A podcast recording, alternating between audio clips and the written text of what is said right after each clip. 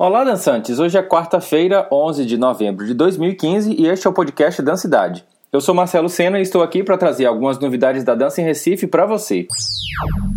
Amanhã, às seis e meia da noite, acontece uma reunião pública para discutir propostas de reformulação do sistema de incentivo à cultura do Estado. Este encontro está agendado pela Secretaria de Cultura e Fundarp e o anunciado é que haverá outras modalidades de incentivo além do Fucultura para ampliar os investimentos e democratizar a distribuição dos recursos. Importante que todos os trabalhadores da cultura estejam lá, porque a gente nunca sabe se esse tipo de ação pode fragilizar as conquistas que já tivemos em relação ao incentivo do governo do Estado.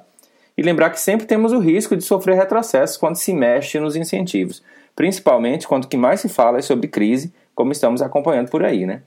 O encontro será amanhã, quinta-feira, às seis e meia da noite, no Teatro Arraial Ariano Suassuna, que fica na Rua da Aurora. Hoje, às 4 horas da tarde, acontece a avaliação do 20 Festival Internacional de Dança do Recife, que vai ser no Pátio de São Pedro, na Casa 10.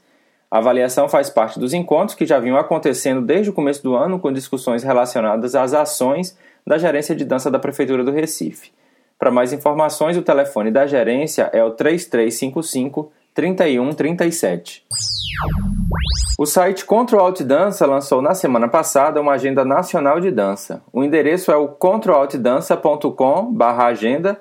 O Control Alt Dança se escreve C T R L A L T dança. controlaltdança.com/agenda. E a busca dos eventos é feita por cidades. Então, se você quiser incluir aí na sua produção essa agenda no Control Alt Dança, é só preencher um formulário eletrônico que fica lá no topo da página e eles pedem para enviar essas informações até às quartas-feiras, porque a agenda ela é atualizada a cada sexta.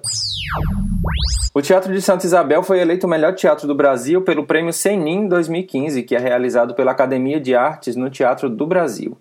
Também concorreu a este prêmio o Teatro Bradesco e o Teatro Porto Seguro, ambos de São Paulo, o Teatro Riachuelo do Rio Grande do Norte e o Teatro Castro Alves da Bahia.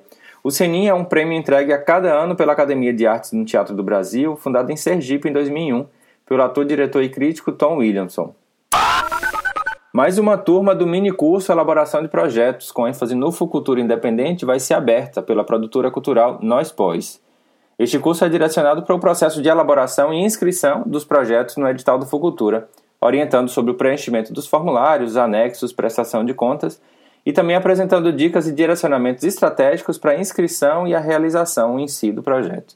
Para mais informações, o e-mail é o f.alexandremelo.gmail.com e os telefones são 98222 9228 e também tem um outro que é o 99996 9228.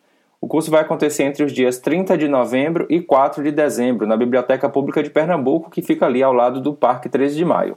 O investimento é de 200 reais. Hoje, às 7 horas da noite, no Sesc Casa Amarela, tem um encontro do Pensamento Giratório, promovido pelo projeto Palco Giratório do Sesc. A conversa será com o Núcleo Atmosfera do Maranhão, que apresenta o espetáculo Divino aqui em Recife. A entrada para essa discussão é gratuita.